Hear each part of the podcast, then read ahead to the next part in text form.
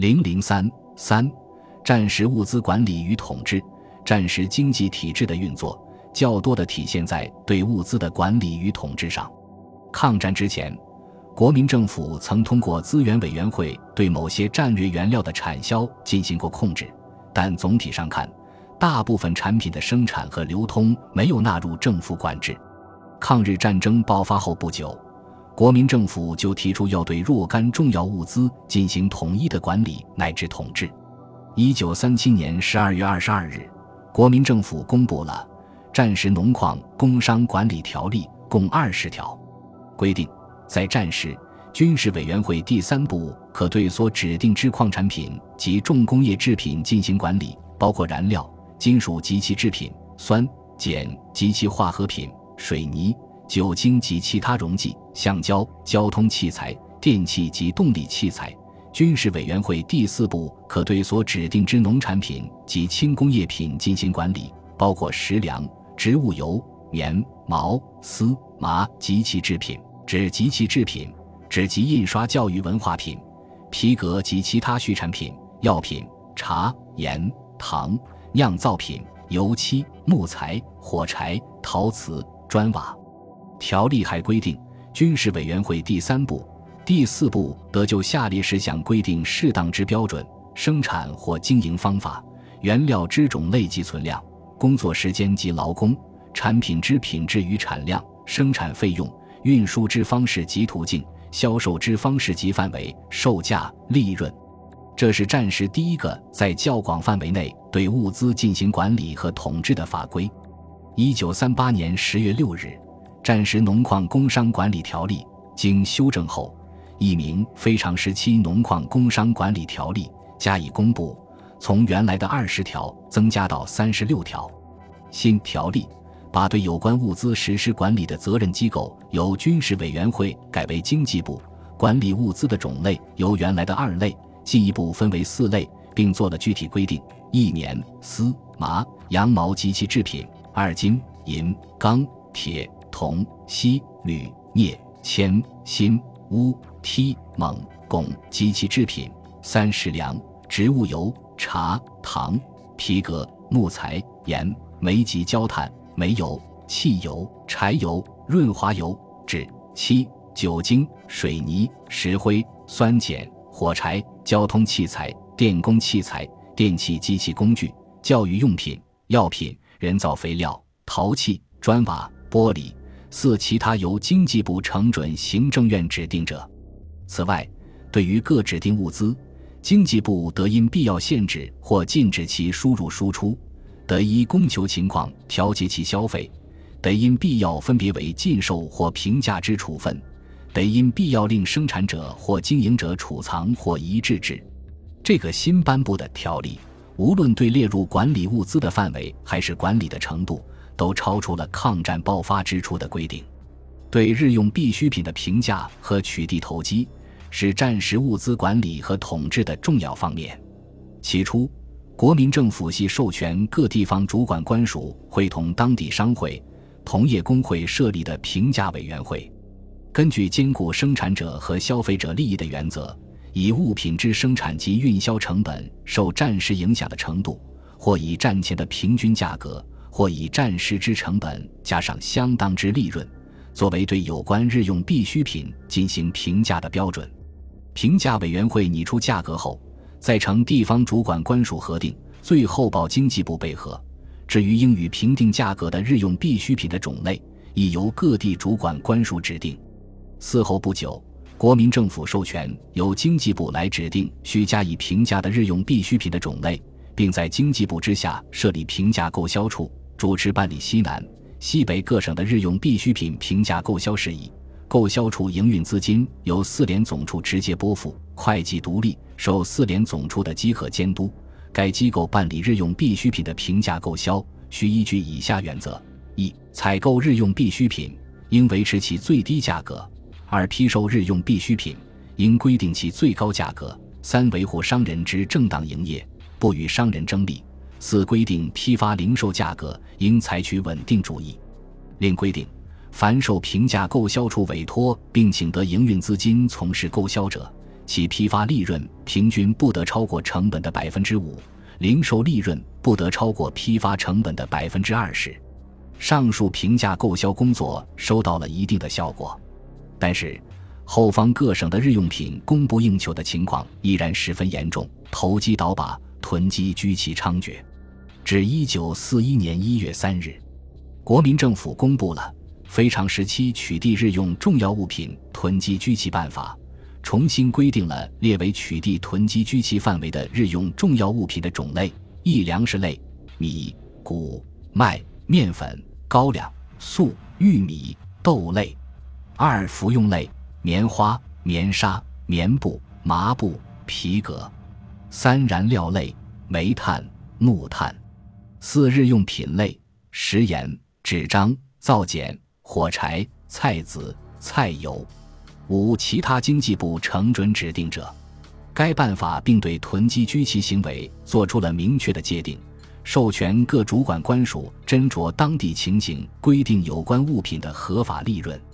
除了综合性的条例法规之外，国民政府还就若干重要物品的管理和统治订定了专门性的文件。粮食，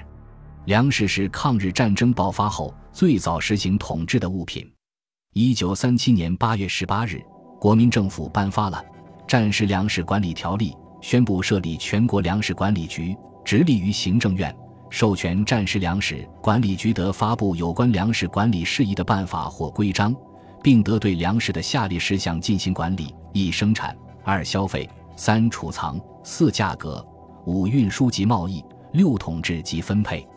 另设立地方的粮食管理机构，在各省设粮食管理局，县设粮食管理委员会，直辖市或市即由市政府负责粮食管理。全国粮食管理局成立后，对粮食的生产、储藏、运输、销售、消费等基本情况进行了调查，规定所有的粮食仓库、加工事业、粮商都必须进行登记，并按期报告经营粮食的数量。全国粮食管理局负责规划设立公仓网，从省到镇、乡、保，规定公有粮食必须存储于公仓内，民有粮食亦奖励寄存于公仓。必要时可限定部分民有粮食储入公仓。全国粮食管理局还直接负责粮食动员的实施，从中央储藏之粮食到各省以下乃至民有之粮食。平时则进行粮食市场的管理，调剂供需，加强运销组织，开展平价。一九四零年三月起，四川、重庆、成都和贵州贵阳等地粮价上涨幅度加大，囤积之风骤炽。蒋介石曾同时致电川、前两省政府及经济部、四联总处、农本局、重庆市政府等机关，指示施行粮食限价出售，禁止和取缔公司机构购压米谷囤储，现存米谷一律晨报，并听候平价出售等措施。同年八月，国民党最高当局强调采米统治，不许米商自由采办。